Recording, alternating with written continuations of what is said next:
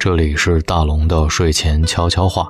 微信公众号关注大龙，或者新浪微博大龙大声说，跟我成为好朋友。当所有人都在讨论景甜和张继科的恋情时，刘强东昨天发了一条微头条。这条微头条火气很足，评论的是近期刷屏的富豪捐别墅悲剧事件。在广东镇江，有位企业家。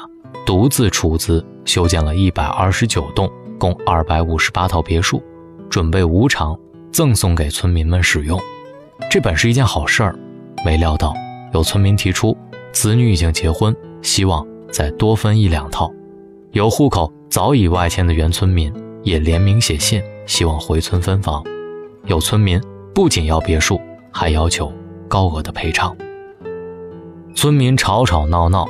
企业家不胜其烦，由于要求没有得到满足，有村民晚上还潜入别墅里打砸新房，肆意破坏。在评论里，刘强东罕见地发怒了：捐别墅的初衷非常好，但稍有不慎就会引火烧身。无偿得到一栋大别墅，不是谁都有这么大的好运气，但是总有人不感恩，以为得到是理所当然，还要不停索取。稍有要求没满足，就要暗中使坏。我愿你人前显贵，你让我雪上加霜，我把你当亲人，把我当印钞机。真的是这样，你的好心里可能藏着你的人品，也可能藏着你的灾难。因为一个调研项目，在朋友圈里，同事曾经提出过这样一个问题：一个人的好心。可能遭遇最坏的结果是什么？底下有两个答案，让人格外的惊悚与害怕。一个是，演员孙俪曾经资助过一个男孩，每个月五百块钱，十几年来未曾间断。后来，这个曾经上不起学的男孩考上了大学，在大学里他还拿到了奖学金和助学金，但是他依然得不到满足，越来越频繁地向孙俪要钱。孙俪了解到真实情况之后，决定暂停对他的资助，这惹恼了男孩。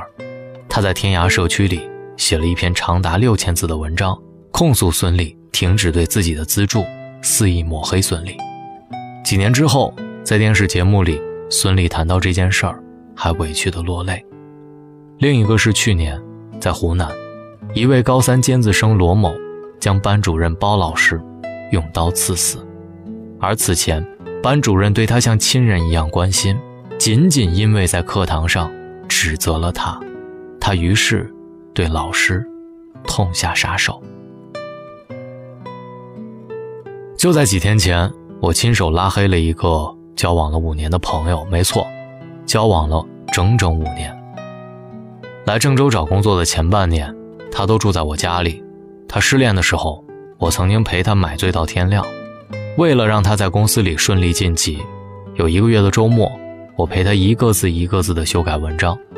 前年他买房了，他还没向我张口，我就主动借给了他三万。上个月他突然找到我，要求我转发一篇文章到我的微信群里，我觉得内容实在不妥，就委婉的拒绝了他。上周有共同的好友来到这座城市，我打电话邀请他来聚会，没想到。竟然被他回绝了。聚会回家翻看朋友圈，不小心看到他发了一条：“太爽了，今天拒绝了一个伪君子。”我气得简直要原地爆炸。但冷静下来，我只是默默地删除了他的微信和所有的联系方式。你内心的柔软和温度，不是每个人都会懂，甚至会被别人肆意的消费。斗米成恩，担米成仇。有时候，好人太贵了。为什么伤害好心人总是很容易？网络上有一个观点，我非常认同。这并不意味着善良错了，而是多数时候，伤害善良的人几乎不要付出代价。所以，真正的好心与善良都应该恰到好处，有边界也有分寸。就像《教父》里所说的：“没有边界的心软。”只会让对方得寸进尺，毫无原则的仁慈，只会让对方为所欲为。比如，至少有这几种人，你不能帮，接受帮助，却不愿意承认，不懂得感恩的人，不值得帮。以为一切理所当然，期待你把饼做好再喂到他嘴里，并给他刷牙的人，不值得帮。同样，当面好言好语，背后却对你强取豪夺的人，不值得你帮。你以为做个好人很容易，其实太难了。这个时代，好心肠是奢侈品，所以你要放亮眼睛，千万别轻易挥霍。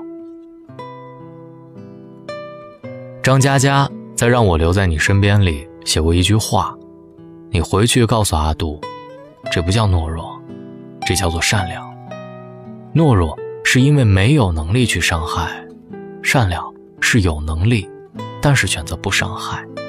善良是很高级的。”善良是很珍贵的，但善良没有长出牙齿来，那就是软弱。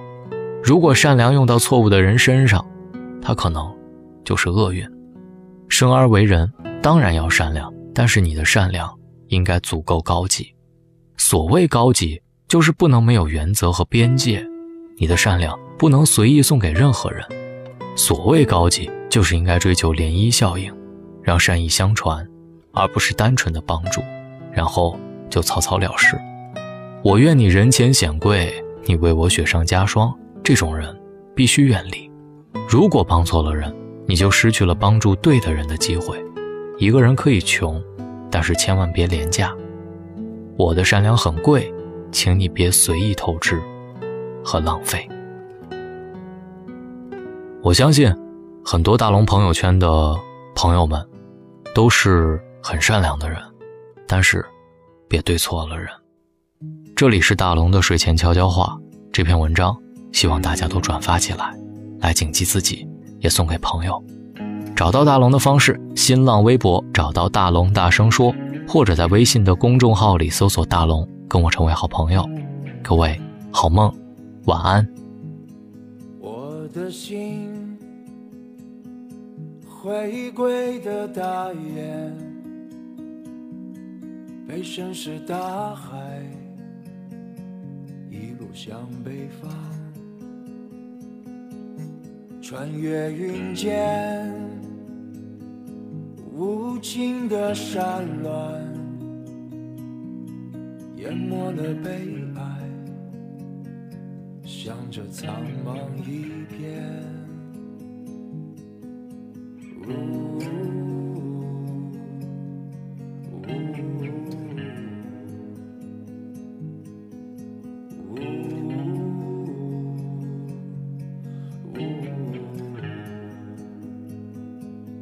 你的发间会有暖风穿过，是你渴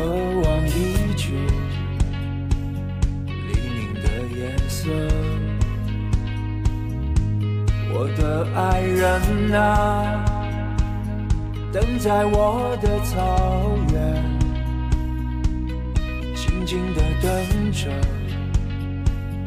阳光穿透黑暗。